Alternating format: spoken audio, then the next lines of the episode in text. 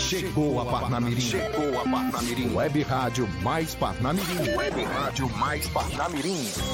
Notícias, Notícias debates, debates entrevistas, entrevistas. Tudo com a sua participação em um clique. Web Rádio mais Parnamirim. Web Rádio mais Parnamirim. É a sua voz, o seu canal de comunicação. Seu canal de comunicação na cidade Trampolim da Vitória. É isso aí, estamos no ar para o web, para o, opa, para o web rádio, não, para o programa Mais Parnamirim Esportes. Meu nome é Tiago Macedo e hoje estou começando o programa, essa primeira etapa do programa sozinho, só para apresentar para vocês o que está acontecendo. O que aconteceu nessa semana? Tivemos um momento extraordinário. Essa semana o futebol foi liberado para retornar e eu estou aqui como embaixador desse momento. Chamamos o João Paulo, técnico da equipe do Força e Luz, para ele explicar para a gente como era, o que, como tinha sido principalmente esse momento da paralisação para a equipe do Força e Luz, e também fizemos alguns comparativos com equipes como ABC e América. Ele falou sobre é, a injustiça que é uma paralisação dessa quando você compara o Força e Luz, a estrutura e o aporte financeiro que a equipe tem com o potencial, por exemplo, de equipes grandes, das equipes grandes aqui do estado, como ABC e América. E essa entrevista vai ser a primeira parte da nossa conversa e a gente nos, na segunda etapa, na segunda parte, no segundo bloco, uh, vai estar tá a nossa equipe aqui, vai estar tá Renan, vai estar tá Paulo Sérgio, vai estar Jefferson também, para comentar a respeito do que o João, João Paulo nos disse nessa entrevista e também sobre o retorno do futebol. Mas também vamos ter Fórmula 1, também vamos ter Copa do Nordeste, a BC entra em campo hoje, e vamos ter muita informação para você, torcedor daqui da Web Rádio Mais Parnamirim. Antes de, de tudo, como sempre, deixa eu já colocar aqui na tela a nossa página Web Rádio Mais Parnamirim, fica no facebook.com barra Rádio Mais Parnamirim, tudo junto. Você que está nos acompanhando através de outras ferramentas. Por exemplo, estamos no Spotify. Você que tem o Spotify aí instalado no seu celular, procura. Não estou dizendo para você, ah, eu quero escutar o programa. Não, não, não. Mesmo que você não queira escutar, você está acompanhando ao vivo e não vai precisar escutar ele novamente depois, não tem problema, mas corre lá no Spotify, procura a Rádio Mais Parnamirim, o Mais Parnamirim Esportes, e você é, segue ele. Bota ele só para seguir. Você não vai ser incomodado, não vai encher tua paciência, mas para a gente é uma ajuda muito boa, porque aí a gente começa a aparecer mais nas buscas do pessoal que não assiste aqui ao vivo. E se você está com a gente através de outras ferramentas, se está através do nosso aplicativo, a Rádio Mais Parnamirim tem também um aplicativo exclusivo de rádio, onde você pode acompanhar tudo que está rolando aqui na nossa rádio. Temos também o nosso portal Rádio Mais Parnamirim, você pode entrar para ouvir o programa por lá. Ah, Tiago, mas eu quero quero acompanhar as lives, acompanhar as conversas e quero mandar também os meus comentários, quero mandar todas as minhas informações, tudo que eu, que eu penso, tudo que está acontecendo aí no programa, eu quero comentar e participar também. Essa participação ela acontece através da nossa fanpage no Facebook, facebook.com barra Rádio Mais Parnamirim. Nela você pode mandar as suas mensagens e as mensagens aparecem aqui para gente e a equipe, conforme os assuntos vão se desenvolvendo, a gente vai inserindo também os papos dos os bate-papos aqui dos nossos ouvintes. Para você que está conosco, muito bom dia. A gente vai entrar agora com a entrevista. Vamos fazer agora a entrevista do João Paulo e daqui a, a daqui a uns 20 minutinhos, acho que são 20 minutos essa conversa, a gente volta para discutir e para debater também como vai ser o retorno do futebol potiguar. Mas fique ligado que essa entrevista ficou a primeira de luxo. A equipe daqui da, da Rádio Mais Parnamirim não dorme no ponto. Semana que vem a gente tem também uma entrevista sobre a participação feminina no, no esporte e no jornalismo esportivo com a Michele Ariane. Ela teve também, conversou já com a gente e na semana que vem a gente vai trazer essa conversa, esse bate-papo aqui na Web Rádio Mais Parnamirim. Agora você fica aqui com a entrevista do João Paulo. Valeu, volte já. Chegou a Parnamirim. Chegou a Parnamirim. Web Rádio Mais Parnamirim. Web Rádio Mais Parnamirim. Notícias, Notícias debates, entrevistas, entrevistas. Tudo com a sua participação em um clique. Web Rádio Mais Parnamirim. Web Rádio Mais Parnamirim. É a sua voz, o seu canal de comunicação. Seu canal de comunicação na cidade Trampolim da Vitória. Estamos aqui com o João Paulo, ele que é técnico da equipe do Força e Luz e que, na minha opinião, é um dos melhores técnicos da atualidade no futebol potiguar. E eu não falo isso porque você porque você está aqui não, viu, João Paulo? Estava é, conversando com os meninos antes, já falei sobre isso várias vezes. É, você tem praticamente um toque de Midas dentro do nosso futebol. Iniciou como técnico em 2018, já foi vice-campeão da, da, logo na entrada, vice-campeão pelo Alecrim da segunda divisão. Depois, 2019 e 2020, campeão duas vezes, uma com Força e Luz e agora com o Palmeiras de Goianinha. Ano passado, conseguiu fazer uma campanha esplêndida com a equipe, já com a equipe do Força e Luz, um, um terceiro lugar que fez a equipe inclusive sonhar com a Série D desse ano. É, se o América ou o ABC ou o Globo Potiguar tivessem conseguido a vaga para a Série D, para a Série C do ano que vem, desculpa, o, a segunda vaga do Rio Grande do Norte ficaria com a equipe do Força e Luz e ainda assim é, fez uma campanha, conseguiu recuperar a equipe do Potiguar que estava mal no, na Série D, quase conseguindo a classificação, levando o time ainda com esperança esperança até o finalzinho. No último jogo foi ali no, no coração. É, depois, quando terminou, reergueu novamente a equipe do Palmeiras de, do Palmeiras de Goianinha, conseguindo assim o seu segundo título na segunda divisão. Para ninguém achar que eu estou só puxando sardinha aqui pro, pro seu lado, eu queria que o senhor contasse para gente é, quem é o João Paulo, quem é o técnico, quem é o professor João Paulo, que está hoje no comando da equipe do Força Luz. É, boa noite a todos.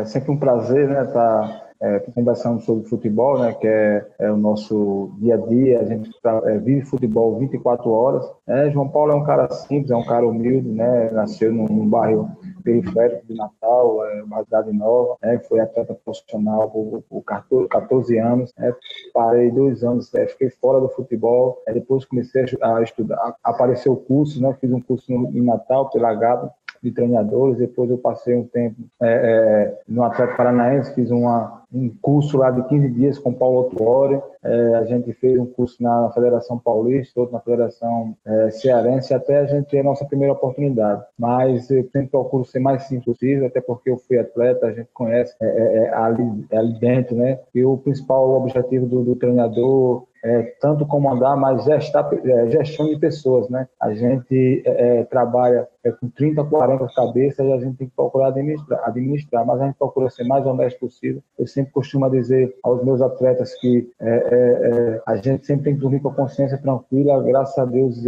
tem treinadores que ficam preocupados em escalar jogadores, para mim é a coisa mais fácil do mundo, porque a gente, a gente procura escalar os melhores que estão no dia a dia, mas a gente sempre procura fazer as coisas corretas e assim as coisas estão dando certo, né? Só o início início. É, são três anos e, se eu não me engano, oito meses como treinador. É, e a gente vai procurar, é, procurar se qualificar cada vez mais, estudar cada vez mais, para a gente procurar é, conseguir novos objetivos na nossa carreira. É isso aí. Para começar essa nossa entrevista, eu vou passar a palavra agora para ele que fez esse nosso contato, né, que trouxe o João Paulo para o Mais Paramirim Esportes de hoje, nosso grande Renan Nunes. Renan, microfone liberado.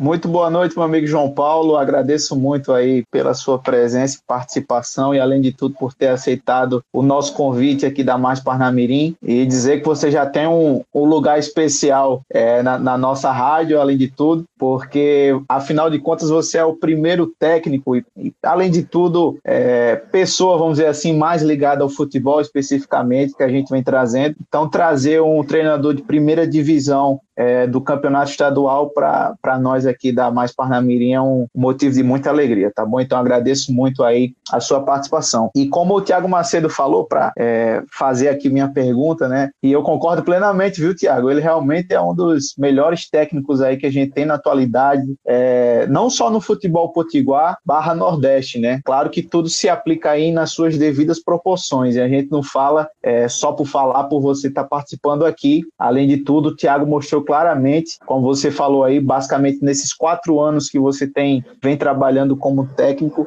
você vem mostrado realmente esse trabalho. E é muito fácil um, um técnico, além de tudo, é, dirigir eu digo assim fácil, né? Porque você não está lá dentro, mas é, é, é, uma certa lógica, é muito fácil você dirigir um clube com recursos, né? Um clube onde você tem uma estrutura boa, principalmente financeira, onde você pode comprar equipamentos, onde você tem um campo bom para treinar, né? Então, você é, é, é totalmente é, vai, vai contra isso, vamos dizer assim, né? A sua linha, a sua trajetória vai contra essas coisas, né? Porque é, eu sei que não só no campo como treinador, mas na sua vida nada foi fácil e você vem enfrentando isso é, no, nos últimos anos nos clubes que você vem passando, mas vem tirando de letra aí de uma forma é, excepcional, né? Eu separei aqui alguns pontos, o Thiago já adiantou. 2018 a gente fez até essa transmissão, Thiago Macedo, por outra web rádio, que você estava no Alecrim, né? Quase conseguiu o acesso para a primeira divisão do estadual em 2019, né? Que na oportunidade a equipe do Alecrim fez jogos brilhantes e no finalzinho a equipe do Palmeiras de Goianinha conseguiu fazer um gol, achar um gol na, na jogada de escanteio, se não estou enganado, eu lembro que eu narrei esse jogo. E assim, é, sem querer menosprezar os torcedores do Palmeiras de Goianinha, eu estava muito na torcida para que o Alecrim conseguisse o acesso, porque naquele momento era a equipe que estava conseguindo realmente fazer o melhor futebol, né? Trazendo aí mais adiante, você é, estava no Potiguar de Mossoró, onde também fez um trabalho muito importante com toda a estrutura que na verdade vocês não tinham, né? Essa é a realidade a gente vê hoje claramente nesse ano. Então, com tudo que aconteceu, principalmente no ano passado, você conseguiu quase um acesso. O Potiguar de Mossoró ficou basicamente a uma vitória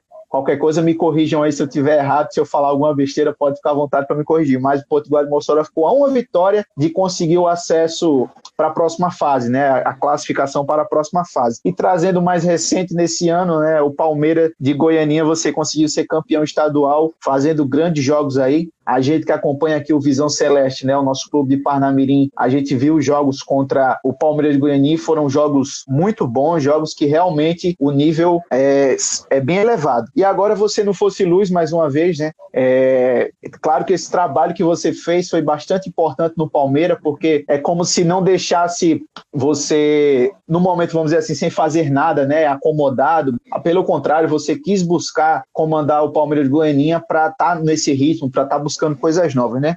Então, para resumir tudo isso que eu fiz, né, que eu passei aqui, queria saber, João Paulo, para você passar para a gente, né, que muitas vezes ataca muitos treinadores, né, da imprensa, enfim, e também para os torcedores do modo geral, como é administrar, como é tomar conta de um clube com poucos recursos? Queria saber isso, porque, como eu falei no início, tá num clube onde você tem uma quantidade X para contratar jogador tal é muito bom, mas para esse clube que você não sabe nem, no caso agora do futebol, se o campeonato vai continuar, se você vai ter calendário. Como é que um treinador se prepara especificamente com isso para que venha dar continuidade no projeto, João Paulo? É, boa noite, Renan. Um prazer todo meu. É, meu, meu primeiro trabalho foi o Alecrim e foi o mais complicado e, na minha opinião, foi o melhor, o melhor trabalho que eu fiz. É, a gente só não conseguimos o objetivo principal. Quando a gente assumimos o Alecrim, o Alecrim tinha seis bolas, dez calções seis coletes. Não tinha campo para treinar, e a gente aos poucos foi é, é, procurando ajuda de amigos e torcedores do Alecrim, foi estruturando a equipe. É, naquela competição, todos viram que a, a, a equipe era é, desculpa, a equipe do Alecrim era a melhor equipe do campeonato, mas a gente trabalhou muito, a gente, a gente se organizou muito, a gente se abdicou de muitas coisas. A gente Alecrim, vivemos o Alecrim é, 24 horas né, para que as coisas acontecessem. É, o Potiguar foi uma situação que eu acho que poucos treinadores passaram, é, vivenciaram. É, a gente, a diretoria do, do Potiguar torcia contra. Eles não queriam que a gente classificasse, entendeu? Isso eu falo porque é a realidade. Quando o time ganhava os jogos, não tinha um diretor no vestiário. Quando o time perdia os jogos, o diretor o vestiário estava, estava cheio. Então, a gente ainda conseguimos fazer um trabalho sem campo de treinamento, a gente não tinha um campo adequado é, para trabalhar. É, quando estava no Nogueirão, que foi uma questão política, que viram que o, que o time ia dar liga na competição, depois do segundo jogo, que a gente fez dois jogos, é, um contra o Central e o outro contra o Feio Paulistano, que a gente foi muito superior às equipes, a gente é, conseguiu dois, dois empates, mas a equipe foi muito superior. A gente faltou aquela questão de, de, de empurrar a bola para dentro, eles pegaram e cortaram o nosso, nosso trabalho lá em Mossoró, é, é, interditando o Estado. Então, essas, essas dificuldades, às vezes você, no momento, é ruim, mas é bom você vai vivenciando que você pode é, acontecer novamente e você é, pode é, saber resolver. É, como eu digo, a gente vai para os cursos, as coisas nos cursos é maravilhosa, mas no dia a dia, principalmente nesses cursos medianos, é onde eu estou trabalhando no momento, as coisas é complicado. Então, a gente tem que ser um pouco criativo né, para que as coisas aconteçam. graças a Deus, as coisas aconteceram bem, né? E a gente está aí conseguindo obter alguns objetivos na carreira. Em relação ao Palmeiras, é porque o Palmeiras é um clube que eu trabalhei é, depois que eu saí do Alecrim, foi outro clube que abriu as portas, a gente é, teve, estava brigando para não cair, a gente conseguiu é, manter a equipe na primeira divisão. Logo em seguida, a diretoria é, me convidou, a gente fez um projeto pra, do Sub-19 conseguindo classificar o Palmeiras para a Copa São Paulo. Né? Então já era uma equipe que eu tinha, que, que eu tinha não, que eu tenho um carinho muito, muito enorme. Né? E quando eu recebi o convite agora para a segunda, segunda divisão, não pensei duas vezes. Né? Eu acho que primeiramente eu fui analisar o elenco e vi que tinha bastante qualidade. Eu já comecei atrás, é, quando, quando eu, eu fui para o Palmeiras, o Palmeiras já tinha jogado uma partida é, e tinha perdido para o Alecrim. Então a gente teve que correr atrás, mas graças a Deus, com muito trabalho e empenho dos atletas, da diretoria e da comissão, a gente conseguiu é, ser campeão pelo Palmeiras e bicampeão, né, particularmente falando da minha pessoa, na competição. Mas é, esse é o futebol. A gente, para a gente chegar lugar numa, numa, umas condições melhores de trabalho. É, a gente tem que passar por isso, até porque eu sou do estado do Rio Grande do Norte, o nosso futebol hoje é um pouco precário né, em relação à estrutura. Eu não poderia iniciar em outro local, até porque é, é, meu conhecimento é todo aqui, mas graças a Deus hoje já apareceu algumas propostas para me trabalhar fora e eu tenho certeza que quando acabar o estadual a gente vai é, dar seguimento à nossa carreira é, fora do estado. É, o time do, do Força Luz fez uma parceria esse ano com com a Prefeitura de São Tomé, né, João Paulo? É, como é que está sendo esse, é, essa, esse formato diferente, né? O Fonse Luz que é daqui de Natal originalmente, mas que agora está fazendo seus treinamentos e fazendo aí toda a sua preparação em outra cidade. Como é que está sendo? Está fortalecendo, está ajudando a equipe, está tá facilitando para vocês ou está sendo mais, está uh, tá complicando mais a situação? Está sendo bom ou ruim para a equipe? É, inclusive, eu estou aqui em, em São Tomé, né? É, a princípio, é, a gente buscou uma cidade para a gente ter os mandos de campo, né? Porque o ano passado a gente jogou todos os jogos que era que a gente que o Fosso era mandante no Frasqueirão e na Arena. Frasqueirão e na Arena são dois campos neutros. Né? Então a gente procurou e a cidade de São Tomé, a prefeitura, né, abraçou o projeto e está dando totais condições é, para que a gente faça o nosso trabalho aqui. É, infelizmente o estádio ainda não está com os laudos, é o que eu comecei até com a diretoria, porque o único motivo de a gente vir para cá foi a gente ter a nossa casa, o campo que a gente trabalha todo dia para que a gente possa é, é, ter algum, alguma coisa a mais mais né, é, do que a gente teve no ano passado, mas a, a prefeitura está correndo atrás para que consiga esses autos, para que a gente possa ter os nossos jogos aqui é, em Santo Tomé. Já voltou a treinar, voltamos ontem aos trabalhos aqui na cidade. É, o segundo turno para a gente vai ser muito importante, até porque a gente joga cinco jogos em casa, ao contrário do primeiro turno, que a gente joga cinco, cinco é, jogos fora de casa. Então,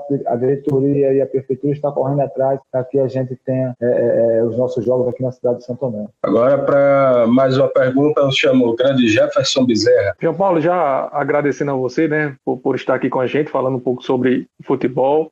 É, eu tenho duas perguntas, mas que são, que são praticamente em uma. Né? Você frisou no início a questão da gestão de pessoas no, no processo do futebol. É, a gente sabe que, que, que hoje é, o gerenciamento de grupo talvez seja até mais importante, né? talvez seja o quesito mais importante dentro de todo o processo, né? que envolve a, a construção de um time de futebol, né? os treinamentos, questão das avaliações. Então, a minha pergunta, é, a primeira pergunta é como é, que, como é lidar né? com, com, com 20, 30 30, de repente, de, dependendo do, do, plantel, da quantidade de jogadores, com 20, 30 cabeças diferentes né, dentro do, de, de, um elenco. A gente sabe que existe aquele jogador que é um pouco mais vaidoso, existe aquele outro jogador que exerce um poder maior de liderança, né, existe alguns grupos. E a minha segunda pergunta que acho que também tem um pouco a ver, é, é, é relacionada essa pergunta também, é a questão psicológica. Como é que, como é que, você faz esse trabalho psicológico com os jogadores no dia a dia? De repente, é, pre precisa se preparar melhor para aquele jogo, né? Como é que você costuma trabalhar isso? Se você trabalha é, trazendo, promovendo palestras, se você mostra algum vídeo motiva motivacional. Eu queria saber como é que, que, que acontece isso aí no, no, no Em relação à gestão de pessoas, é, eu sempre penso dessa maneira. Você tem que ser honesto com o jogador, você tem que ser, tem que ser verdadeiro. Né? Você tem que sempre estar falando as coisas. É, é, você não pode estar gaguejando para jogador, você não pode estar omitindo certas coisas. E você vai ganhar o respeito, porque antigamente tinha treinadores que ele queria ganhar o respeito através da ignorância. Né? Às vezes o, atleta, o treinador achava que tinha respeito, mas o atleta ele tinha medo do treinador. Né? Aquele treinador antigamente que era metido a sargentão, que gritava. Tá? E eu acho que você ganha o respeito do atleta com conhecimento. Né? Você tem que mostrar, por exemplo, você tem que montar o treino, é, o treino de hoje. Você tem que, fazer, tem que é, passar para os atletas o porquê né, daquele treino é, e o objetivo do trabalho. Então, eles vão entender a partir do momento que você é, é tem todas as respostas para os atletas, é, eu acho que você já ganha um grupo ali. E como eu falei aqui, o primeiro caso é em relação a, a, a conhecimento e a honestidade. Você não pode é, ter duas conversas com o atleta. Então você tem que tratar o mais velho, né, o mais experiente no caso, e o mais novo da mesma maneira. Se está ali no elenco, então todos têm condições. Então assim você vai ganhando respeito de todos, né, porque como eu falei aqui no início, eu, graças a Deus, eu sempre em relação à escalação, é porque você tem um grupo de 30 atletas, você vai escolher 11 para iniciar. É, mas todos os 30 querem jogar mas eu sempre é dormir com a consciência tranquila, porque quem, quem escala não é o treinador, quem escala é o jogador, é no dia a dia.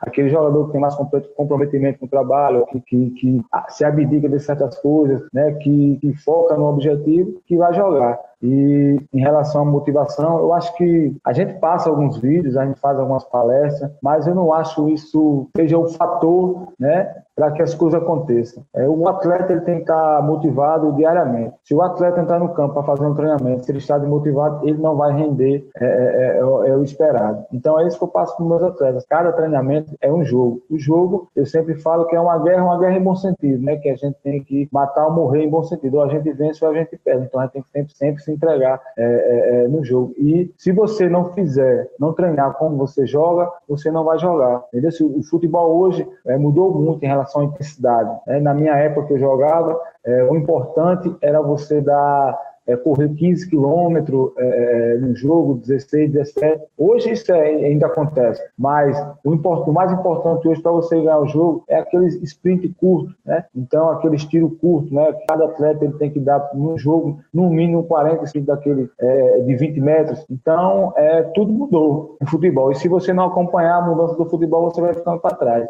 Então, a gente tem que sempre estar motivado. Como treinador, não adianta eu chegar é, no treino mostrar 10 vídeos para os atletas, motivacional tal, mas tem atleta que entra aqui e sai aqui. Só que hoje esse tipo de atleta não está cabendo mais no mercado. Né? Ah, hoje o atleta, é, é, antigamente você era jogador de futebol, hoje você é atleta profissional de futebol. Então você tem que estar tá sempre motivado nos seus trabalhos, no seu dia a dia. E você não é só profissional dentro de campo, você tem que ser profissional no extracampo. Então acho que um dos motivos do que, tá, que a gente está conseguindo nossos objetivos, porque os grupos que a gente vem trabalhando, os atletas vêm assimilando muito bem isso. Até a sua maneira de andar, quando você é atleta, aqui a gente está numa cidade pequena, eu sempre falo para os atletas, vocês estão sendo observados por todo mundo. Então, se você sai, sai do, da, do, do alojamento para o estado, rapaz venha com a roupa é, bem arrumada, venha, venha como se fosse um profissional. Não adianta você, você não é, a gente não é uma pessoa normal. Então acho que isso é o mais importante do futebol. É, em relação à motivação, o atleta tem que estar sempre motivado. Eu acho que essa é a diferença dos europeus para o futebol, sul-americano, porque é, a gente estuda um pouco,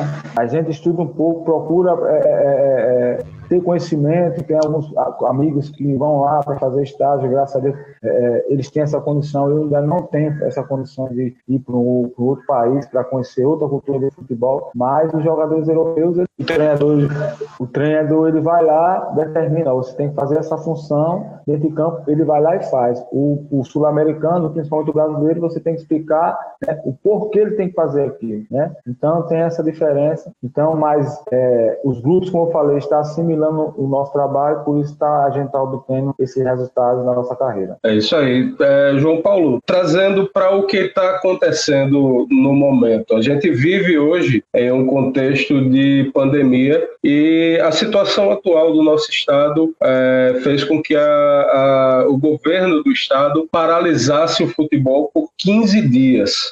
É, essa paralisação ela foi até ontem e a, as conversas, os times já estão autorizados a voltar a treinar, o que já era meio absurdo, os times não poderem nem treinar mas já foram autorizados a, a, voltar aos treinamentos e possivelmente teremos aí nos próximos dias o retorno dos jogos de futebol. O que é que representou para o Força e Luz essa paralisação de 15 dias? Qual era o, o sentimento enquanto a gente ainda não tinha nenhuma previsão de volta nem dos treinos? E como é que vai ser essa readaptação agora, depois desse período paralisado? É, em relação a, a, ao futebol, o futebol é um exemplo né, para os demais é, é, centros é, fazer o que o futebol está fazendo. É, a gente, é, todos, é, dois, três dias antes dos jogos, a gente estava fazendo as nossas testagens. Aqui, bom, eu posso falar especificamente do Fosse Luz, que é o clube que eu trabalho hoje.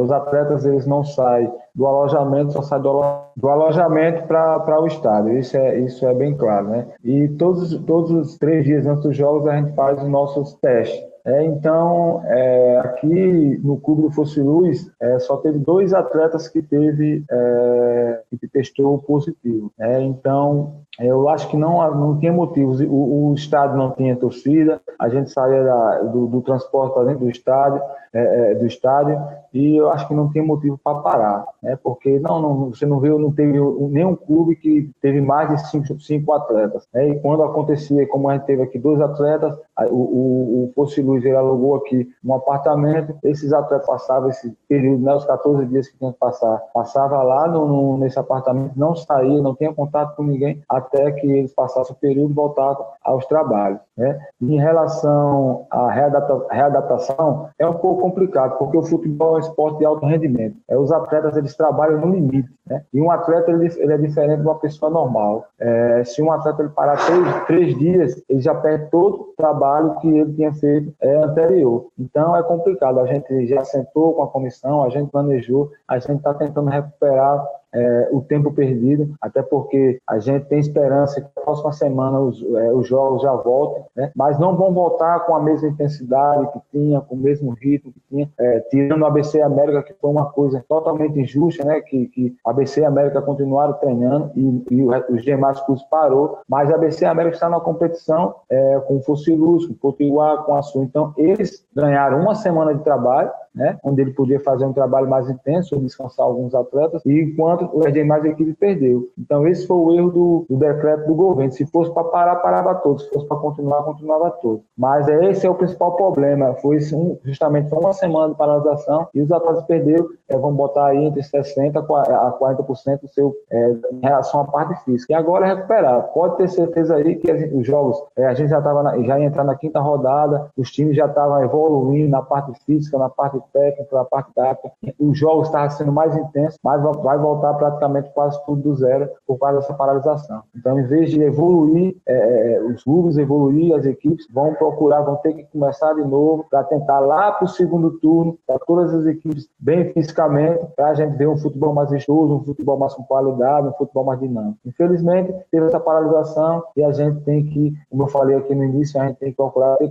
criatividade para a gente levar, é, é, não trazer é, é, não acontecer é, de errado. A gente tem que sempre procurar que as coisas venham do lado positivo. Renan Jefferson, mais alguma pergunta ao professor João Paulo? Tem uma pergunta aqui, é, justamente sobre. Claro que a pergunta que eu vou fazer, você, em alguns pontos da entrevista, você já respondeu basicamente é, a minha pergunta, né? Mas eu queria que você respondesse de uma forma mais específica, né? Porque a gente vê um campeonato Potiguar de segunda divisão no nível altíssimo que foi esse último campeonato, onde é, todas as equipes basicamente jogavam no mesmo nível. Claro que umas tinham, tinham um desempenho melhor do que as outras, enfim, e, além de tudo, foi um dos destaques desse ano, principalmente pela transmissão da TV FNF, porque quando o torcedor vê realmente os clubes jogando, ele, ele tem mais direito de dizer alguma coisa. E antes vinha muito parte de críticas, né, por parte dos torcedores, parte de imprensa. Muita gente falava coisa que não sabia, né? Essa é a verdade, por não realmente ver ali como funcionava a coisa, como é, não via, além de tudo, os jogos. E essa possibilidade que a FNF deu foi uma coisa muito importante para o torcedor e principalmente para os técnicos, né? Porque ali você pega dentro de uma competição, com certeza você vai ver de novo como foi o jogo, você vai analisar, já que os nossos clubes não têm um recurso de ter uma equipe é, específica para ter uma avaliação dos atletas, então você pode estudar não só o seu time, como o, o seu próximo adversário, né? Então isso ganha muito e a FNF está de parabéns com isso. Mas assim, João Paulo, o nível da segunda divisão é, é o que a gente vê, né? Você pode falar muito melhor porque você esteve nas duas situações. É, o nível da segunda divisão não é tão diferente da primeira, né? Aonde a gente vê que os times são de qualidades é, gigantescas. No início do ano ou final final do ano passado, na verdade, a gente vinha falando nos nossos debates que o futebol potiguar estava em um, em um risco, né? Em um risco de do futebol tá do nível baixo, de estar tá realmente um nível desesperador, vamos dizer assim, para o torcedor, porque a gente vê América, ABC e Globo, que são os clubes principais aqui, é, vamos dizer assim, do RN, eles não,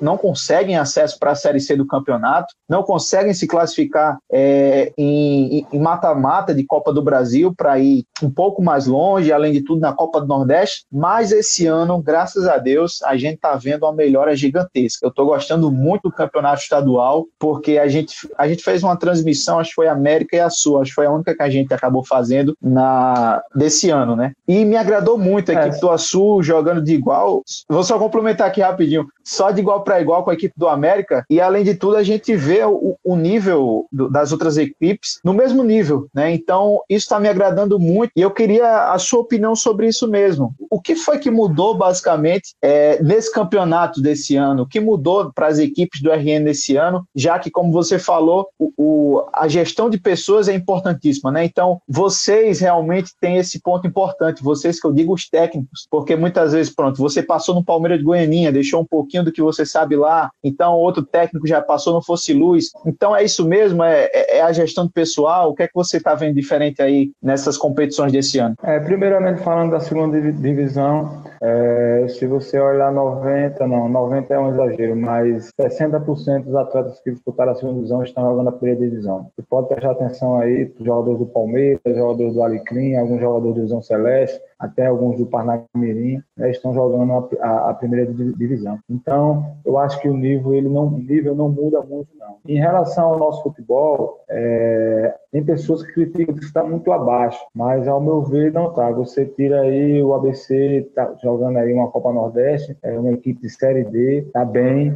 é, na Copa do Brasil é, perdeu, é, passou da primeira fase, o América também passou, é, mas o principal, o principal problema do nosso estado se chama base. Né? Você olha aí o elenco do ABC, é, se tiver cinco jogadores da base, é muito. Você olha o América, se tiver três, é muito. Então, a gente não está revelando jogadores. Então, assim, o ABC e o América prefere trazer 30 jogadores de fora é, é, com um salário alto é, do que, é, em vez de trazer 20 né, com nível melhor e colocar 10 da base para tentar ver se revela alguns atletas, né? mas eles preferem trazer tênis de fora. Então, assim, uma Série D é complicado. Eu participei ano passado, uma Série D você não tem condições de fazer um time é, totalmente é, vistoso de se ver, né? porque você joga em campos bem, é, a situação dos clubes é complicada. Então, assim, é, a BC América estava trazendo jogador de Série B, jogador de Série C, e no futebol tem esse, tem jogador de Série D, tem jogador de Série C, tem jogador de Série B, tem jogador de Série A. Então, eu acho que aí onde está o erro. O elenco do América é um dos elencos mais caros, mas para você conquistar uma, uma, série, uma série D, uma série, você não precisa disso. É, eu mesmo, como quando eu fui atleta, em 2009, eu estava no plantel do Alecrim, quando a gente subiu é da série D para a série C. É, o que foi que o Alecrim fez? Ele montou uma, uma seleção do campeonato estadual. Os jogadores que a BC América não pegou para a BC América, que na época a BC América jogava a Série C, se eu não me engano, ou a Série B, e os jogadores que ficaram aqui, ele trouxe dois do Açul, três do Potiguar, ficou quatro do Alecrim, é, e assim fez um, um, time que a gente conseguiu subir para a Série C. Então, ao meu ver, tá, tá, tá o que está pecando no nosso futebol, que não está conseguindo esses objetivos, que ainda está nessa Série D, nessa situação, porque a gente não valoriza. É, a própria, é, é, o próprio exemplo aí foi a governadora, ela colocou a BC América para treinar, né, porque estava disputando é, uns campeonatos nacionais, mas ela, ela paralisou o campeonato do nosso estado. Então, ela, ela priorizou quem? Para ela, qual era o mais importante? Eram os campeonatos nacionais aonde, é, é, é aonde era para valorizar o campeonato no nosso estado, era para dar toda a estrutura, né?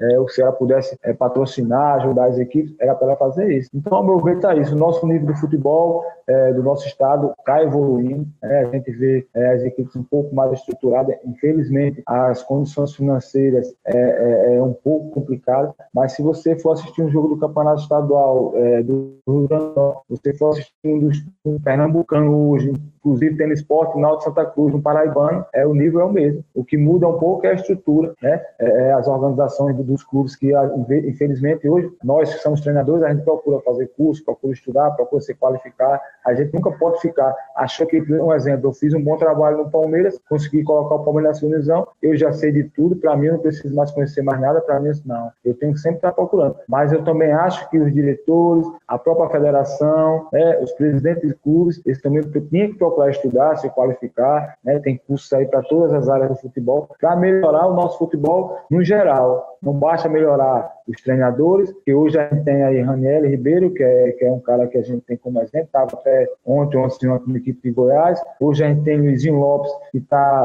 é, no Manaus, no clube de Série C, se eu não me engano, ou a Série B, acho que é a Série C. Hoje a gente tem Diá, que é um cara que, aonde passou, ganhou o título, está é, tá agora no Ferroviário, é, o Ferroviário está sete jogos invictos, foi campeão da Fares Lopes, é, é, tá se eu não me engano, está decidindo no turno da, da, do Campeonato Cearense. Então, assim, hoje a gente tem bons treinadores né, no, no cenário nacional, é, mas só que esses treinadores como esses três que eu falei aí especificamente, é, é, não tem valor aqui para ABC, para América. Na verdade, o Thiago fez um trabalho no ABC que só um, um, um grupo com, com, uma média salarial lá embaixo, as menores dos últimos anos, e ele fez milagre no ABC. Na realidade, ele fez nada no ABC. Jogadores do ABC não estavam recebendo salário, e você sabe quando acontece isso, desmotiva o grupo. Se o treinador, é, se o, o, o grupo não correr pelo treinador, as coisas não vão acontecer. Então, a gente tem bons treinadores. Eu acho que o que falta no nosso estado é essa situação, é a base, valorizar a base, as equipes trabalhar mais com base e a questão da gestão, os diretores, as pessoas da federação, procurar se qualificar, porque às vezes o cara acha que está lá fora, está é, é, tá investindo, está gastando seu dinheiro e tal. Aí, às vezes, acha que o futebol é como antigamente, mas o futebol hoje em dia é cada vez mais parecido como um jogo de xadrez. Antigamente era posição é lateral direito, lateral esquerdo, centroavante. Hoje não existe isso mais no futebol. Hoje o atleta tem que, o atleta tem ele tem que fazer funções. Você determina funções dentro do jogo para ele é, é, executar. Então, muitas coisas estão tá mudando. A gente, hoje a gente tem aqui Eugênio, que está no Santa Cruz. É um cara novo, é um cara que está aí estudando. É, é, é, no caso, eu estou no Fosse Luz. É, então, são treinadores que estão procurando se qualificar. Então, não basta só esse, é, os treinadores se qualificar. Todos, até o pessoal da imprensa também, procurar mudar. Não é a mesma coisa que era há 10 anos atrás. Os comentários, às vezes, tem muitos comentários que, que é muito maldoso, maldoso, né? Mas esse pessoal da imprensa elas não estão no dia a dia, elas não sabem como é que é o dia, de uma, dia a dia, exemplo do Fosse Luz, não sabem a estrutura que, que, que, que, que a gente trabalha.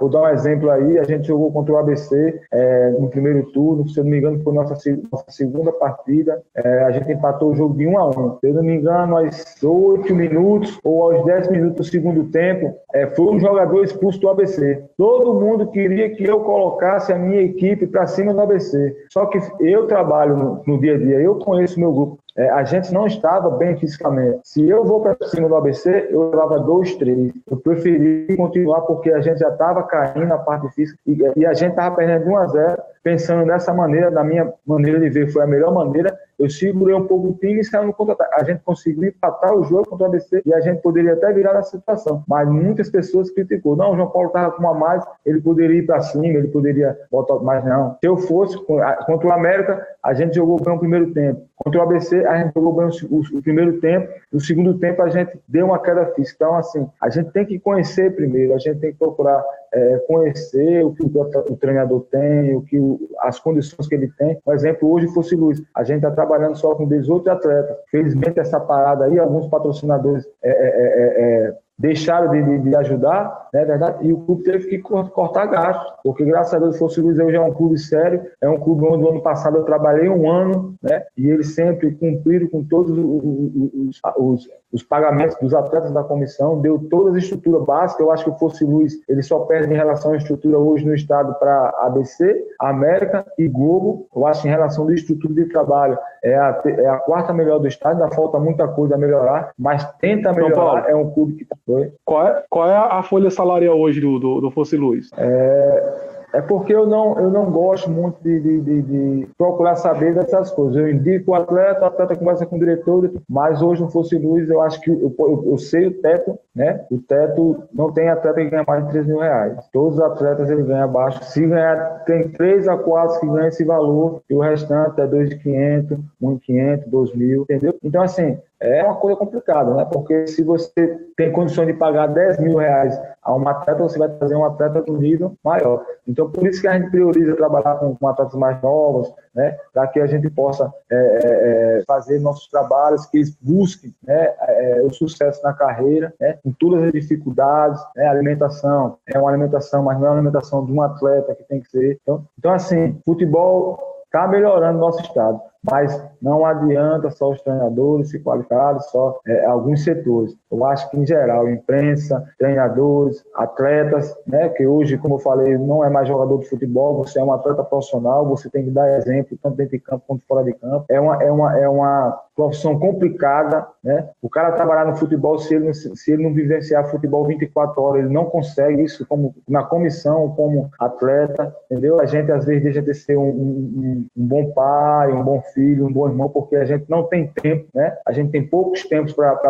para a gente curtir a nossa família. Então, assim, é muita gente quer trabalhar no futebol, mas futebol é para pouco. E às vezes você tem um grupo, por exemplo, aqui no Luiz, é, a gente está com 18 atletas, é, vamos botar uma comissão com oito pessoas, aí 26 pessoas trabalhando no clube, fora da diretoria. E se uma pessoa, né, uma pessoa desse, desse, todo, desse grupo todo, não pensar né, como todos pensam, ele pode colocar todo o trabalho a perder. Tanto é treinador, como é jogador, como é roupeiro, massagista, preparador físico. Então, assim, o futebol é complicado. Então, a gente tem que trabalhar muito, a gente abdica de, abdica de muitas coisas para a gente obter o sucesso. Mesmo assim, como eu falei aqui no início, é, meu primeiro trabalho, para mim, foi o melhor trabalho que eu fiz na minha carreira, foi no Alecrim, mesmo não conseguindo o objetivo principal, mas foi um trabalho que a gente, é, quando a gente começou e quando a gente viu a estrutura que a gente trocou, porque o treinador hoje não é só aquele treinador que dá o treino, não é o treinador que, que, que, é, que faz, que monta a escalação,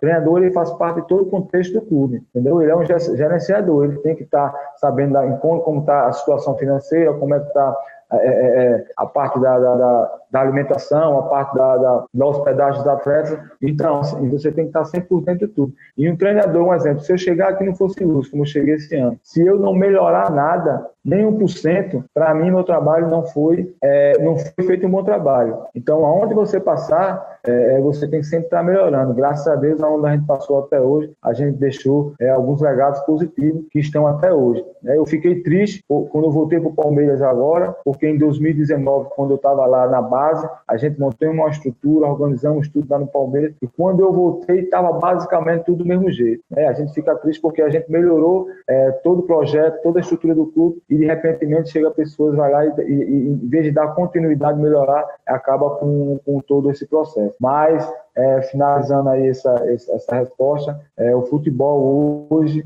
ou você é, trabalha no futebol, vivencia 24 horas, ou você não consegue nada. Um exemplo, quando eu falei com o Renan aí, quando gente deu ok agora, eu estava dentro de campo, já estava organizando algumas coisas, né? Vim aqui é, para o apartamento só para fazer é, essa entrevista com vocês. É, saindo, terminando aqui, eu já vou reunir com a diretoria, porque a gente tem um amistoso é, sexta-feira lá em, em Pernambuco, é, contra o time da segunda divisão, que não estou lembrado, está é, me falando aqui a memória, a equipe, né? Para fazer montar toda a logística né, dessa viagem, né, sexta-feira, para dar tudo certinho, para a gente sair aqui tudo organizado e voltar tudo organizado para dar continuidade ao trabalho. Obrigado, muito obrigado, professor João Paulo, muito obrigado pela disponibilidade, por estar aqui conosco é, na Web Rádio Mais Parnamirim para falar sobre a realidade do nosso futebol. É, a gente vê muitas entrevistas, lógico, aí com assuntos pontuais, mas um, uma entrevista com um leque, com um cenário tão aberto quanto essa é mais difícil da gente ver, mas é sempre muito importante a gente conhecer tanto a trajetória quanto os objetivos de quem está dentro da nossa realidade do futebol. Tenho certeza que o, a nossa equipe está muito feliz com o que aconteceu aqui nesse momento e quero, em nome de todo mundo, agradecer e lhe desejar muito boa sorte nesse retorno do campeonato estadual e também também aí nos próximos projetos. Com certeza que você terá sempre uma janela aberta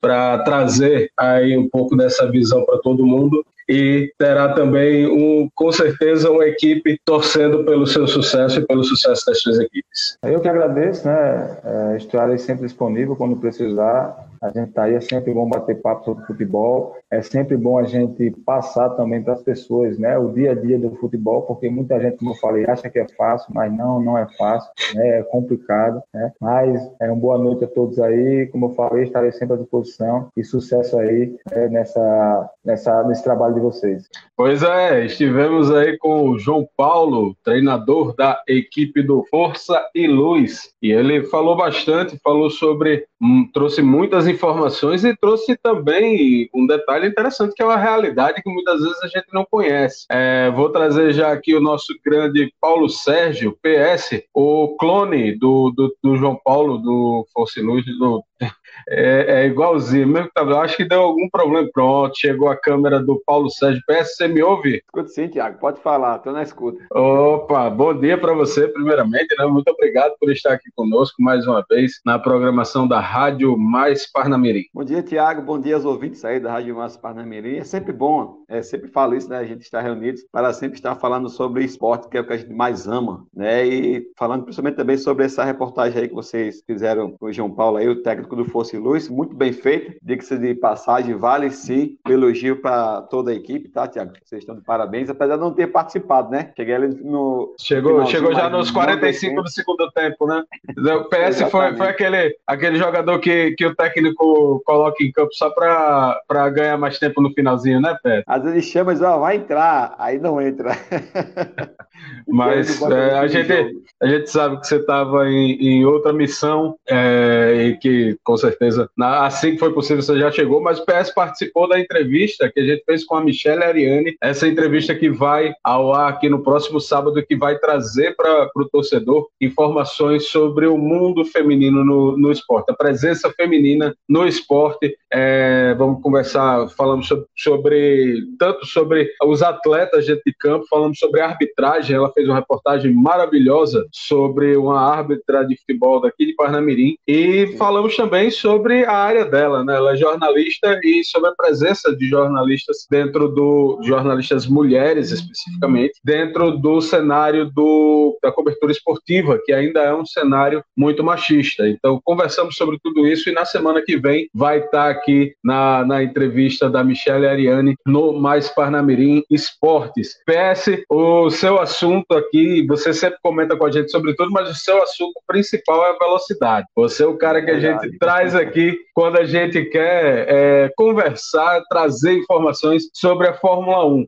Semana passada a gente fez um programa durante o treino de, de classificação para o primeiro GP, o Grande Prêmio do Bahrein, e queria que você dissesse para a gente o que é que aconteceu no domingo. No, no dia seguinte foi a, a, primeira corrida do ano e nós tivemos aí uma corrida com bastante emoção até o final, pelo que eu vi da, do, dos tempos finais das equipes, do, dos primeiros colocados ali, o povo chegou tudo encangado, um fungando no cangote do outro. Mas o que é que você viu dessa primeira corrida? Vou falar aqui do seu termo aí que você usou, encangado, né?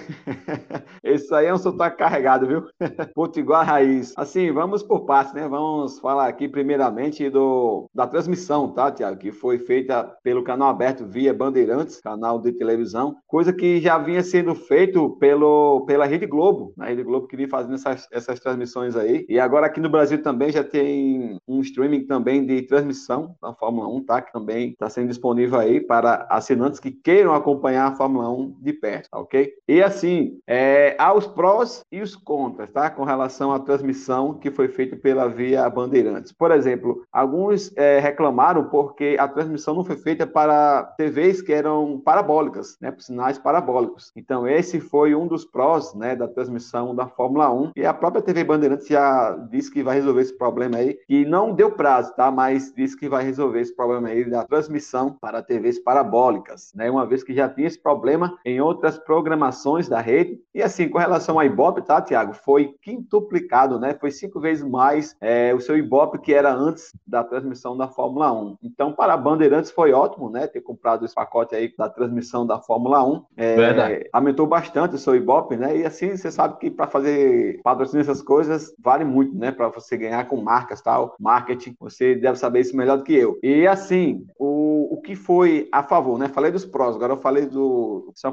isso que eu acabei de falar, da questão do marketing e também do Ibope, que foi sensacional, né? Assim também a corrida sem comentários foi um espetáculo à parte em si, que há muitos anos a gente não via uma briga tão espetacular pela primeira colocação, como foi nesse grande prêmio do Bahrein, tá? E vamos começar falando o seguinte, que a pré-temporada pré foi feita é, justamente nesse autódromo aí, do Bahrein, tá? Circuito Saki. E, assim, vinha sendo feito no circuito de Barcelona, Nürburgring, né? Que são os circuitos mais tradicionais no círculo da Fórmula 1. E dessa vez é, foi feito justamente, né? É, a pré-temporada no autódromo que iria abrir a temporada de Fórmula 1, que foi no Bahrein. E, assim, muito se cogitava sobre as equipes medianas, as equipes que estariam ali no pelotão mediano, a partir da McLaren, Ferrari, Aston Martin, Racing Point, né? No caso que virou Aston Martin, Alpine, que era a Renault, essas equipes mais medianas que iriam encostar mais no pelotão da frente, que chamam de Fórmula, Fórmula 1A, que é a equipe Mercedes e a Red Bull, né? Que são os quatro primeiros colocações ali já garantidas dessas duas grandes equipes. Mas, Thiago, não foi o que aconteceu. Né? Assim, em cima da pré-temporada que se esperava não foi o que aconteceu durante os treinos e durante a corrida, né? Porque na pré-temporada vimos sim algumas equipes chegando ali perto da, da Mercedes, como a McLaren, a AlphaTauri também foi muito bem, né? A Ferrari também deu um, um, alguns indícios de recuperação e também a Alpine Renault e a Aston Martin. Mas é aquilo, né? A Red Bull foi soberana, foi. É, já mostrou que desenvolveu bastante, desenvolveu e vai brigar com a Mercedes até o fim. E assim, na pré-temporada foi uma coisa, na corrida foi outra totalmente diferente, né? Quem achou que as equipes intermediárias iriam chegar nas duas grandes equipes, não chegou. Então foi assim, foi uma corrida com muitas emoções, a começar ali pela largada, tá? Em que a gente teve o Max Verstappen, sim, na pole position, né? É, seguido pelo Lewis Hamilton,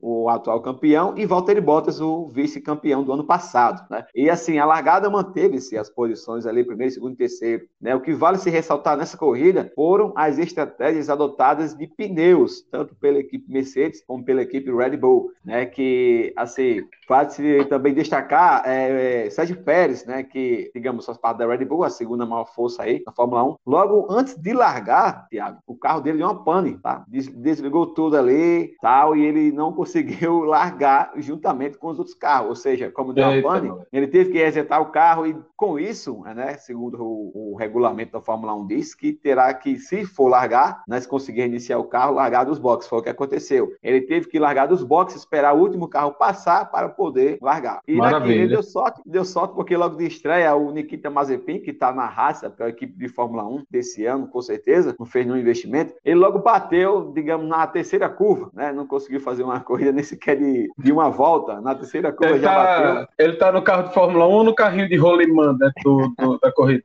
Pois é, parece mal o carrinho do Limão. Não tem aquela habilidade ainda com o carro de Fórmula 1, mas ah. manda quem pode, né? E obedece quem tem juízo. O cara é que tá bancando ali a maior renda da Haas, né? Por isso que tá ali. Mas tenho certeza que se ele sair com investimento, com certeza ele não fica na, na Fórmula 1, não é isso? E assim, voltando aqui para a corrida, por que, que eu destaquei o Sérgio Pérez e esse problema que ele teve? Porque, para mim, tá, ele foi o piloto da corrida, apesar de não ter ganho a corrida, tá? Mas, por incrível que pareça, ele foi o cara que mais fez ultrapassagem desse grande prêmio do Bahrein. Contei 19, tá? 19 ultrapassagem. E, assim, o piloto do dia. É, não tirando o merecimento do Hamilton, que venceu também por seus méritos a corrida, né? Que no final da corrida, eu vou falar aqui mais detalhado, a partir agora agora do primeiro, segundo e terceiro colocado, aquela, aquele jogo de estratégia que eu falei de pneus, né, em que o Hamilton largou com pneus macios, tá? E o Verstappen também, né? Os três primeiros ali largaram de, de pneus macios, que é o pneu de faixa amarela. E assim, na estratégia adotada, a Mercedes foi muito esperta, muito estratégica mesmo, né? Chamou logo o Hamilton de cara para trocar o pneu macio pelo pneu duro, que é o de faixa branca, e conseguiu manter o Hamilton com um ritmo muito bom com esse pneu que dura mais, que é o pneu de faixa faixa branca, apesar de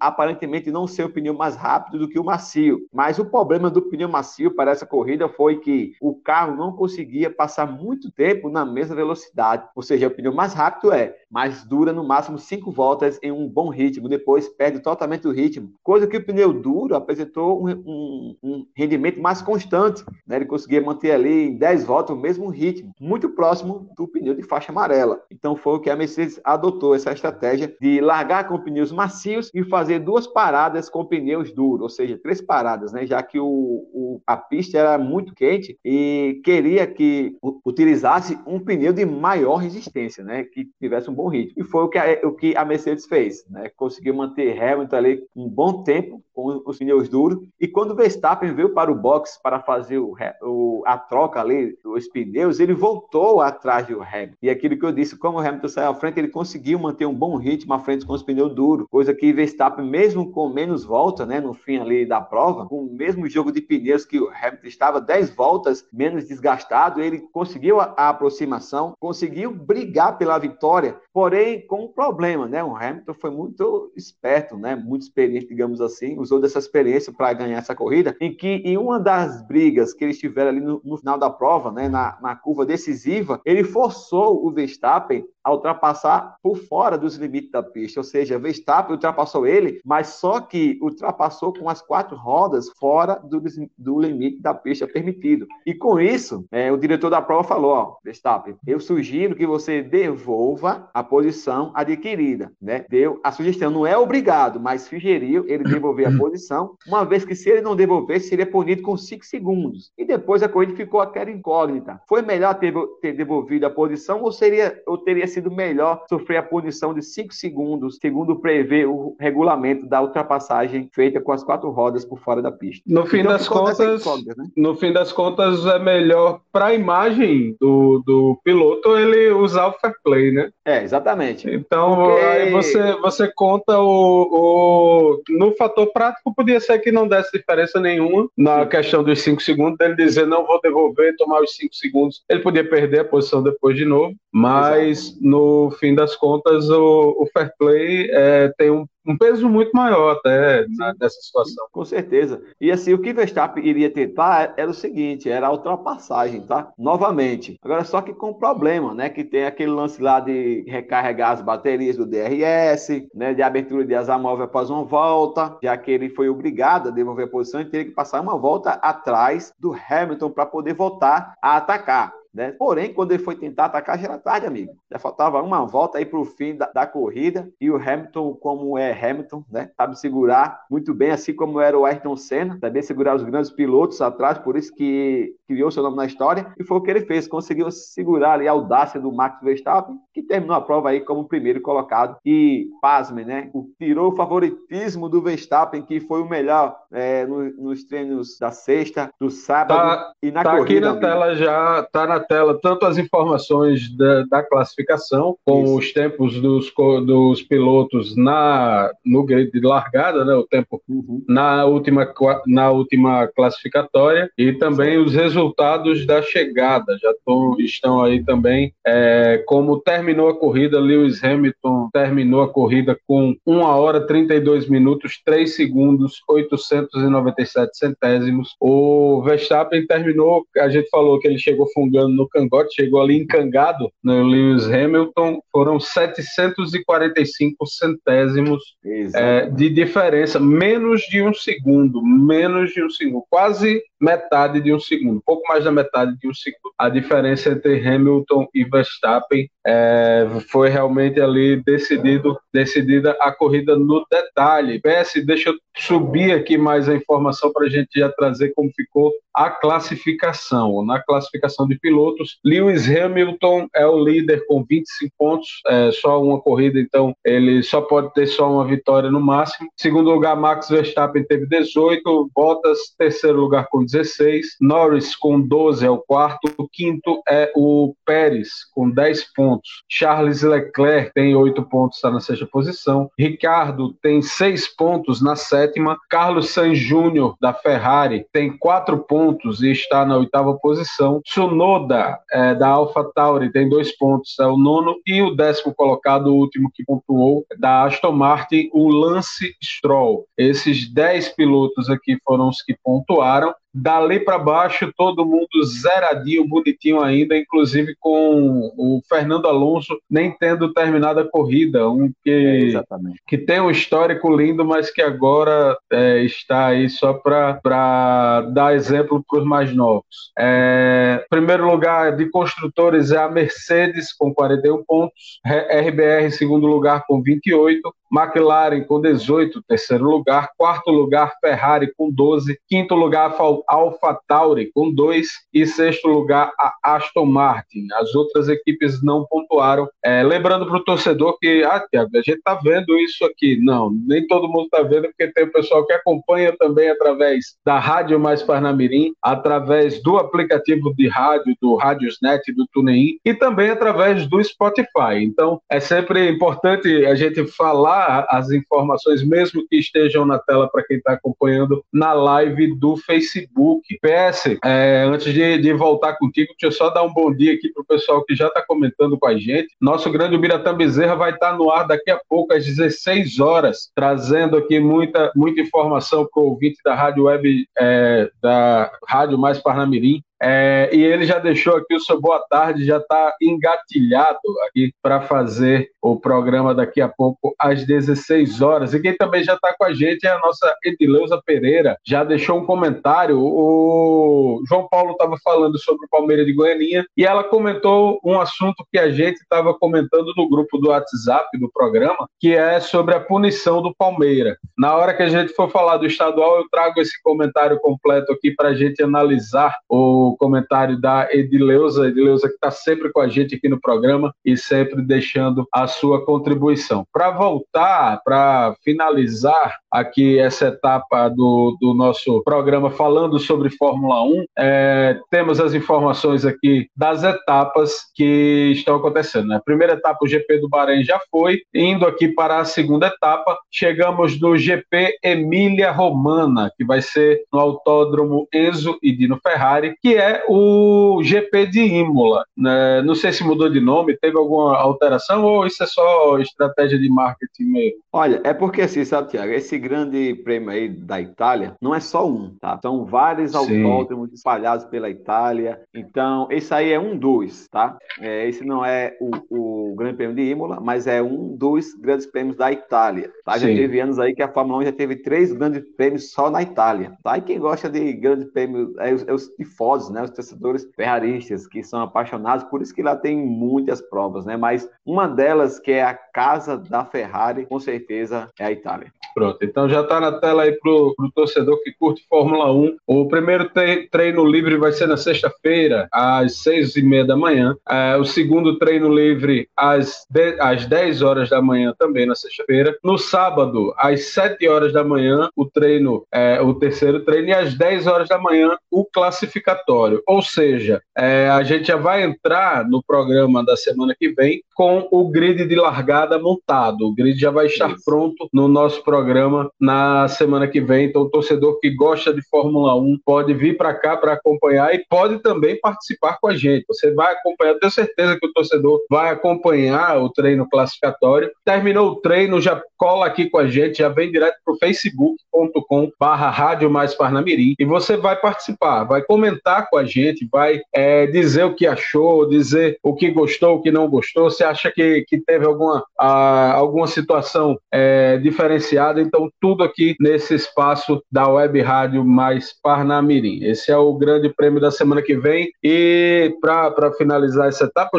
é, Paulo Sérgio, ele chama de João Paulo agora, eu sei que você parece com ele, mas não é o João Paulo. Paulo Sérgio, o que é que a gente pode esperar desse grande prêmio da semana que vem? Olha, mais uma vez, tá? Fortes emoções, assim como foi no ano passado, tá, Tiago? Teve a corrida desse grande prêmio aí que foi uma das provas também que muitas emoções, com muitas ultrapassagens, tá? E com certeza você pode esperar o que teve na semana passada no Grande Prêmio do Bahrein, na próxima semana nesse Grande Prêmio aí da Itália, tá? Uma vez que a Red Bull já promete vir mais forte que veio para esse Grande Prêmio do Bahrein, né? E o problema que a Mercedes está enfrentando é simplesmente na traseira ali, que houve uma redução ali no assoalho, né, que é o que estabiliza mais o carro na traseira, infelizmente está sofrendo um pouco, quanto a Red Bull não está sofrendo tanto assim. E eles prometem vir com mais é, evolução, né, com os componentes mais evoluídos para esse grande prêmio. Então você pode esperar mais brigas aí, e com certeza, é, eu tenho que Kim Pérez, né, um cara muito bom de corrida, apesar de não ser tão bom em treino, ele vai vir mais forte para esse grande prêmio pela motivação, né, que ele vem muito motivado depois desse último grande prêmio que ele fez espetacular, com certeza virá brigando ali diretamente com o segundo piloto da Mercedes, que é o Valtteri Bottas, né, que não teve trabalho porque aquilo que eu já expliquei, ele teve um probleminha logo na, na largada, mesmo se ele tivesse largado no décimo primeiro, teria dado um trabalhozinho ali para o, o Bottas. Dessa vez será diretamente. Assim esperamos, né? Mais emoções, esperamos aí que a McLaren seja mais forte também, que prometeu vir com algumas evoluções também, e a Aston Martin, né, e a Renault tem sido a decepção, e a Ferrari tem sido a surpresa, né, uma vez que estava lá atrás do grid, tem progredido. Mas eu ainda digo, tá, Tiago? Há uma diferença muito grande entre a Fórmula 1A e a Fórmula 1B. Vamos separar o, os gatos dos cachorros, né? Digamos assim. É, Red Bull e Mercedes lá na frente e o resto que corra atrás. É, isso aí. Eu vou parar aqui a, a nossa tela de, de Fórmula 1.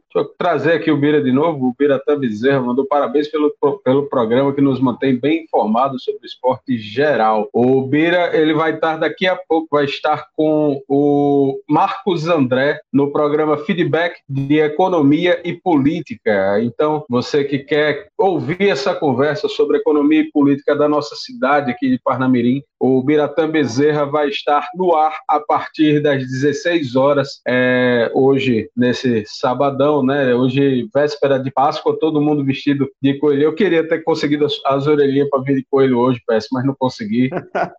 para ficar, ficar bonitinho aqui em homenagem a Páscoa. Lembrando que nesse momento de pandemia, a gente está celebrando a Páscoa, né? O, a ressurreição de Jesus Cristo. Se você não ressuscita em três dias, não aglomere.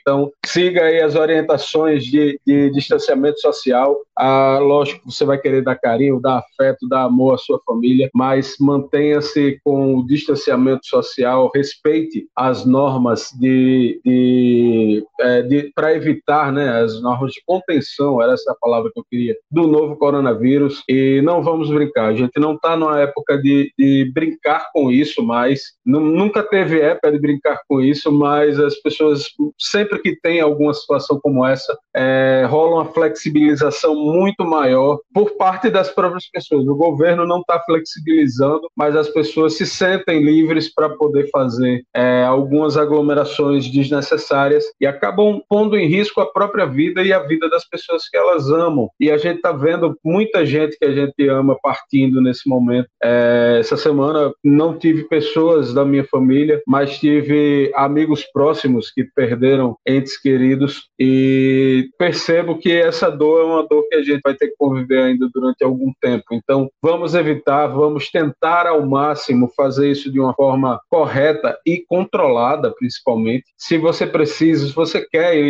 entregar os ovos de Páscoa da família, ok, tudo bem, mas vá com todo, todo cuidado, com todo, toda parcimônia. Você não precisa colocar em risco a vida das pessoas que você ama. O PS está aqui com a gente também, a gente vai conversar agora, PS. É, no final, lógico, eu vou abrir para a gente desejar uma feliz Páscoa para todo mundo, mas eu tinha que dar já esse, é, é, essa primeira, esse primeiro momento. Vamos conversar, PS, agora sobre o retorno do campeonato estadual. Como a gente já falou com o João Paulo, técnico do Força e Luz, o campeonato já está liberado, mas parece que o, o, a FNF fez um barulho danado, ameaçou cancelar campeonato e, e a gente vai fazer e acontecer. Aí o, o governo do estado já na, na, semana passada sinalizou que os jogos voltariam, é, liberou, já está liberado. Esse decreto agora já está na renovação do decreto já está liberado, mas não tem nem previsão ainda para o retorno dos jogos. Que situação inusitada. E eu fui procurar, deixa eu é, ver exatamente aqui. Então, vou, vou, até compartilhar a tela para vocês dizerem que eu estou sendo chato. É, tá aqui o grande José Vanildo, vai entrar agora aqui na imagem o Twitter do presidente da FNF. É, tivemos a liberação, tudo certo, Paulo Sérgio. Aí o, o grande Zé Vanildo chega anteontem, na sexta-feira, e diz: o certame estadual terá início na, próxima, na semana próxima, em razão da liberação dos atletas por filiados, Páscoa e planejamento dos clubes e FNF. Esse planejamento não estava acontecendo quando eles já estavam negociando com o governo, o que é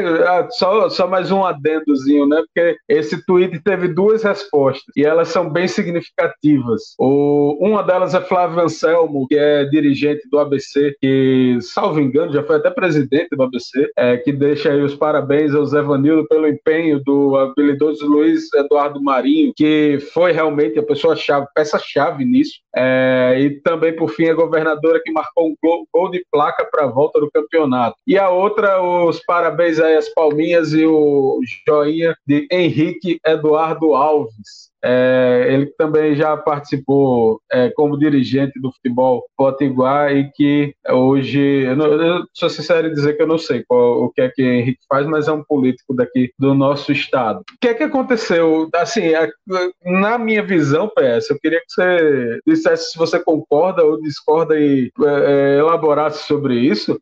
É, o campeonato voltou, mas não voltou. Parece que eles queriam que continuasse a briga e nada foi planejado depois que terminou essa confusão todinha, tá, então daqui a pouco a gente volta. A previsão agora é que volte quarta-feira, porém ainda sem ABC, sem o clássico rei de ABC e América, porque o ABC entra em campo na quarta-feira pela Copa do Nordeste. Então, de que é que adiantou esse barulho todinho?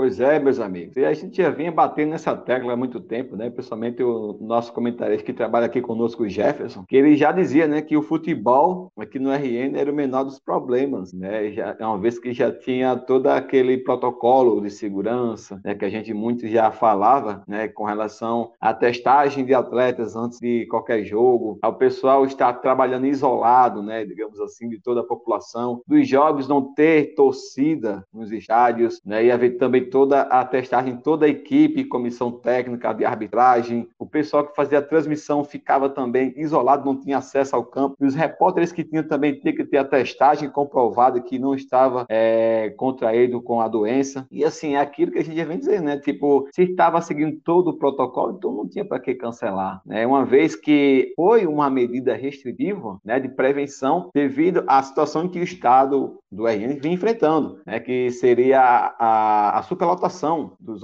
dos hospitais, das unidades de atendimento, né, isso, no meu modo de entender, tá, Tiago, não tinha nada a ver com futebol, tinha mais a ver com o pessoal que não é, isolou durante períodos políticos, não isolou durante períodos de virada de ano, não isolou durante período de carnaval, o que ocasionou justamente essa alta né, do número de casos aqui no nosso estado e, consequentemente, prejudicou na totalidade a muitos, né, incluindo esses o futebol. Né, e para a retomada né, de, das atividades ao normal, não essenciais e essenciais, tiveram que acontecer vários embates aí entre representantes responsáveis, tá, principalmente do futebol, que é o que a gente está tratando aqui, com relação à volta do campeonato, né, juntamente com o secretário da Saúde, juntamente com o governo do estado e seu decreto. E assim, nessa nova, esse novo decreto que foi lançado aí, abriu uma margem, né, para que algumas atividades voltem, principalmente os comércios aí que também o pessoal vinha é, reclamando demais de, do isolamento, não ter oportunidade de estar trabalhando, porque os grandes comércios abriam e os pequenos não, né, porque chama, muitas pessoas vinham chamando de isso é hipocrisia, né, você abrir os grandes comércios que vendem a mesma coisa que o pequeno vende, então prejudicar só o pequeno e não o grande, e ficou nessa, então o governo analisou tudo, viu que houve uma baixa assim no número de casos, primeiramente graças a Deus, né? E agora é, vai retomar algumas atividades, né? Não todas, e também algumas em horários alternativos. Mas o futebol é uma delas, né? No meu modo de entender, não precisava ter interrompido o futebol. Assim, a gente já vem dizendo que o nosso futebol já vem em um nível não tão considerável, né? Apesar de ter visto aí a reportagem do João Paulo, ter colocado que o nível do nosso futebol não está tão baixo. Ele citou aí o exemplo do ABC na Copa do Nordeste indo bem, do América na Copa do Brasil, ABC também na Copa do Brasil, mas assim, o que a gente fala, né, é, é comparando o que os times do RN são hoje com o que os times do RN eram antigamente, digamos na década de 90, ali também no início do, do século 21 aí, né, que a ABC América disputava Série B, amigo. Mesmo estando na Copa do Nordeste, mesmo estando em Copa do, do Brasil, mas a série era lá em cima, não era Série D e lutando para tentar sair da Série D, coisa que a gente vê hoje, né, não criticando ou menosprezando o trabalho dos técnicos atuais que estão aí à frente. Mas, assim, voltando aqui para não fugir muito, né, do cenário em que está agora, é bom para o futebol que retome, né, uma vez que o, nós temos atletas que dependem de, de, de renda do futebol, não tem uma, outra forma de renda, né, e depende justamente de times para que paguem os seus salários, para que voltem às suas atividades, volte a trabalhar, né, então, assim, seria uma boa, né, tanto para os clubes, né, que não vão ficar parados e que dependem dessa renda para se manter e não quebrarem, digamos assim, que eu já tinha dito também que essa parada poderia ser péssimo para os pequenos clubes, né? Porque uma vez a parte financeira é muito importante para essas equipes, né? E retomando, retomando mesmo sem o auxílio das, das torcidas, mas tem o, o patrocínio. Assim, o bom é que a vacina está, está, sendo, está sendo feita, né? Mas não com aquela proporção que esperávamos. Mas pior seria se não tivesse, né? Então, graças a Deus, está caminhando aí. Se eu não estou enganado, já está aqui em Natal, né? Já está vacinando o pessoal de 67 anos para cima. Isso. E, e assim... aqui, Parnamirim está na mesma, na mesma faixa, se eu não me engano, essa semana deve entrar até 65 anos. Né? Ah, para não ter dúvida, torcedor, para você que está acompanhando aqui a gente, o portal online Parnamirim, POP, é um do, dos nossos dos nossos apoiadores aqui, é parceiro da Rádio Mais Parnamirim e tem todas essas informações. Saindo do programa hoje, você quer saber quais são as faixas que estão aí sendo vacinadas aqui em Parnamirim, vai no portal online Parnamirim e você tem lá todos os detalhes. Pode seguir, PS. Desculpe só, só interromper para agregar é aí com o, o, portal. Fique à vontade, meu amigo. Muito bom. É só você só tem a incrementar, né, o comentário, sendo mais específico. Isso é bom. E assim, trazendo agora para o cenário do futebol, o que vai pegar agora, né, Tiago, é aquilo que você falou. Tipo, a tabela está definida, porém agora sem data, devido a esse choque, né, de, de competição, principalmente principalmente da equipe do ABC, que está aí na Copa do Nordeste, a América e o ABC também na Copa do Brasil. E assim, é, o que cabe agora né, é ter o aval concreto mesmo do governo para retomar as atividades esportivas e a FNF tomar posição com relação às datas, né, para que venha firmar as datas dos jogos. Digamos, vai ter que refazer essas datas todas, né, uma vez que muitos jogos foram cancelados, principalmente o Clássico Rei, e não sei como é que poderá ficar, tá? Se vai ficar do jeito que está agora ou se vai refazer tudo novamente gente já começar do segundo turno, mas eu espero que dê continuidade onde parou, né? Mesmo que você prorrogue um pouco esse prazo mais para frente, né? Que imprevistos acontecem, principalmente devido à pandemia, mas que pelo menos, né? A FNF venha fazer a sua parte, que é organizar o campeonato, é, principalmente as datas, né, Tiago? Assim a gente espera. Verdade. Deixa eu trazer, deixa eu colocar a gente aqui igualzinho de novo e trazer já o para a gente já entrar nessa questão do campeonato estadual como um todo, a tabela do nosso campeonato e também trazer a informação da Edileuza Pereira. Vamos aqui para os comentários. A Edileuza entrou logo no começo do nosso programa e disse: Palmeiras de Goianinha é punido com nove pontos por, re, por relacionar jogador no estadual. É, antes de, deixa eu até parar aqui com a tabela, deixa eu trazer quem foi esse bendito, né? Deixa eu trazer a foto do Meliante. Não, brincadeira. Quem errou não foi o atleta, quem errou foi o clube. O atleta é o, vamos tirar aqui, é o Eduardo Vinícius. Ele é de 15 anos, ele tem 15 anos e foi relacionado. Ele é volante e está sendo aí negociado com o Palmeiras vai sair do Palmeira para o Palmeiras, mas sai deixando o Palmeira de Goianinha numa situação complicada por culpa da, da própria equipe do Palmeira. O que é que acontece, torcedor? Tiago, mas qual é o problema? Por que é que é um problema? Se os, tem que ter, é obrigado, os times são obrigados a terem jogadores aí abaixo de 23 anos, tem que ter seis jogadores por partidas, eles são obrigados, porque teve problema com esse, porque são jogadores abaixo de 23, mas o mínimo é 16 anos. E o que é que acontece? Quem foi que entrou com essa, com essa denúncia que causou a perda desses nove pontos? Potiguar de Mossoró, que também já foi punido com isso. Foi punido já com a mesma, a mesma situação. Deixa eu ver se eu acho aqui. Quando foi? 2019. É, quando foi? 2019, exatamente. Ele, em 2019, o Potiguar relacionou o Beia Sávio que também tinha 15 anos. Ele foi julgado no artigo 214 do CBJD, que trata de, inclu é, abre aspas,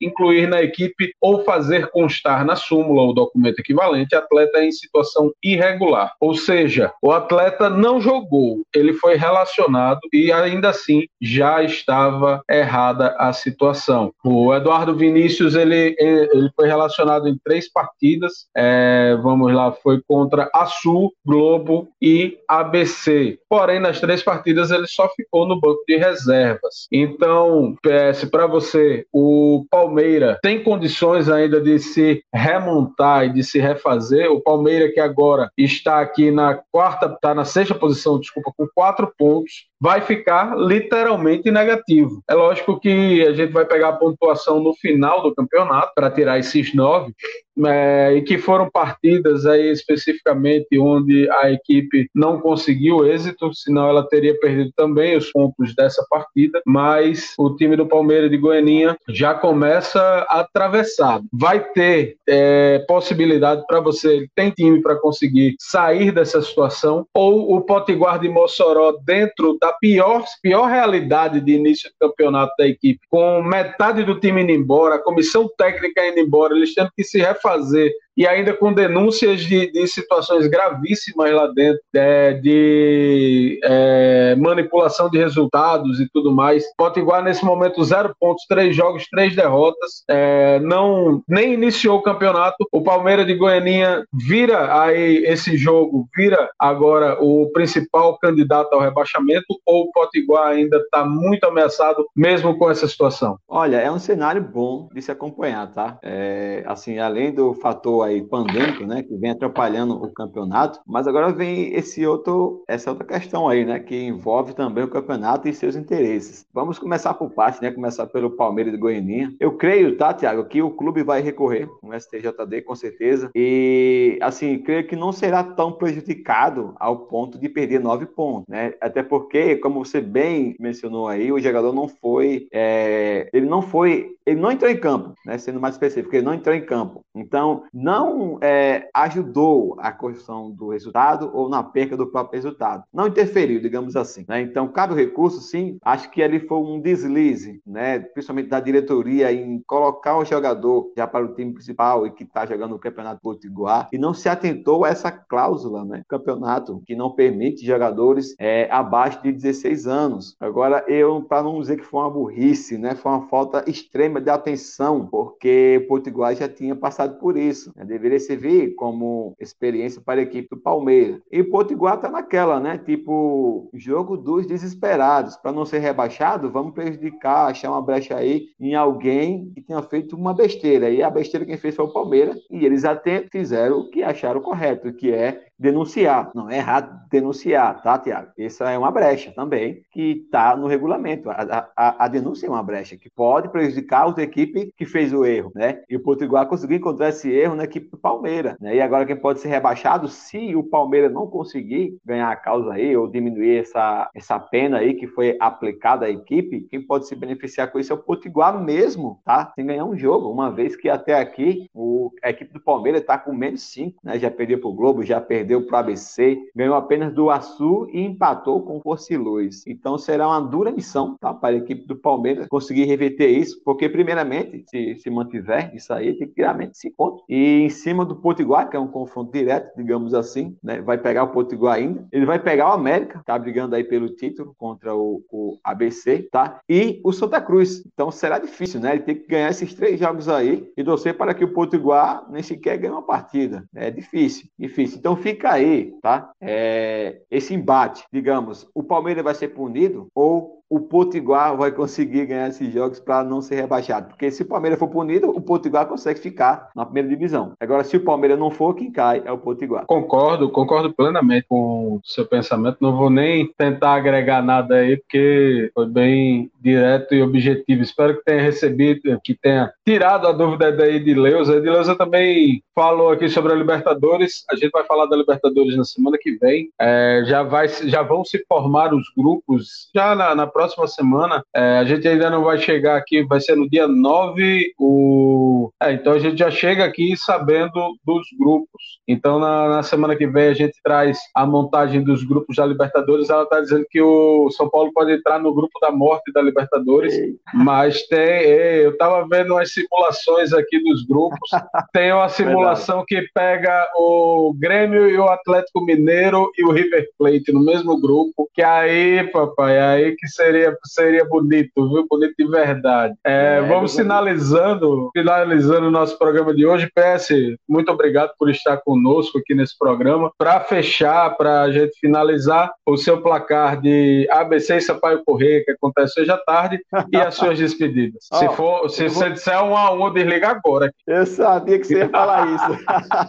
eu já seu pensamento tá aqui, amigo. Não, tô brincando. Você, você, pode, você tem liberdade, você tem liberdade para dizer qual um a um que você vota. Ó, vamos lá, vamos por parte, tá? Assim, ABC e Sampaio Correia. A classificação do ABC vai depender dele, exclusivamente dele e desse jogo contra o Sampaio Correia, tá? Uma vez que o esporte é a equipe que ainda ameaça essa classificação do ABC, vai pegar uma pedreira, né, amigo? Vai pegar um clássico aí raiz. Então, ou seja, se o ABC ganhar esse jogo de hoje em casa, ele tem muitas chances de pegar aquela última vaga ali. Pode se classificar sim, porque aí depois ele só precisa de empate e já estará com a vaga, tá? Então, assim, hoje o ABC tem por obrigação de fazer valer o seu mando de campo e ganhar esse jogo Sampaio Correia. Apesar de que o Sampaio Correia vem numa boa campanha, tá? Nessa, nessa Copa do, do, Nordeste, mas não é imbatível, tá? E eu, eu, vou colocar aqui, Thiago, 1 a 0 tá? Pegando em vista o, o, retrospecto dos últimos jogos do ABC, tá? Que é uma equipe que tem sofrido bastante, tá? Contra as, as outras equipes que ele tem pegado, mas assim, ele tem conseguido fazer gols, então vai ser naquela, o ABC vai sofrer, mas pode fazer um gol. Vou colocar 1 a 0 hoje para o ABC e quem sabe sabe garantir essa classificação aí na Copa do Nordeste para a próxima fase. Isso aí. Boa tarde. Deixa o seu, a sua despedida para o nosso torcedor. Torcedor, torcedor que esteve conosco hoje. Pois é, quero só agradecer aqui primeiramente a Deus, né, que estamos bem, desejar também uma feliz Páscoa aí para todo mundo, tá? Que você celebra aí a morte e ressurreição de Jesus Cristo, aquele que veio para salvar todo ser humano, redimir eles dos seus pecados e levar para uma, uma morada celestial, né, para aqueles que creem, tá? E a Páscoa é isso, é celebrar a morte e ressurreição do Salvador Jesus Cristo. E eu quero só agradecer, Tiago, você também pelo espaço aí que disponibilizou para estarmos aqui, né, falando sobre esporte e também a Rádio Márcio Parnamirim, que também nos concedeu esse espaço. E mandar um forte abraço aí para todos que estão na audiência, desejar uma feliz Páscoa, né, que Deus abençoe grandemente a sua celebração, tá bom? Valeu, PS. Obrigado também a você que está conosco. Uma feliz Páscoa para você, para o PS, para o Jefferson, para o Renan, toda a nossa equipe, toda a nossa, tá, todo o nosso time aqui da Rádio Mais Parnamirim, do Mais Parnamirim Esportes. Também toda a equipe da Web Rádio Mais Parnamirim, o James, o Tiago, o, o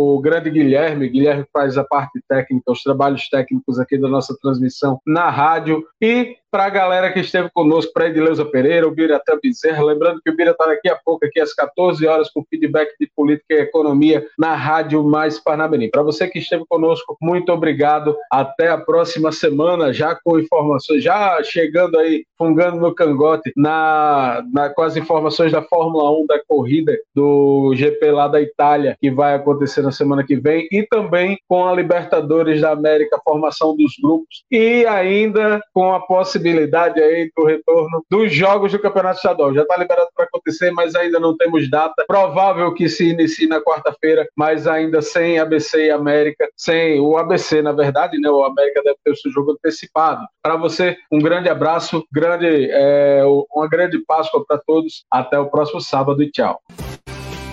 Chegou a Parnamirim. Chegou a Parnamirim. Web Rádio Mais Parnamirim. Web Rádio Mais Parnamirim. Notícias, Notícias debates, debates entrevistas, entrevistas. Tudo com a sua participação em um clique. Web Rádio Mais Parnamirim. Web Rádio Mais Parnamirim. É a sua voz, o seu canal de comunicação. Seu canal de comunicação na cidade Trampolim da Vitória.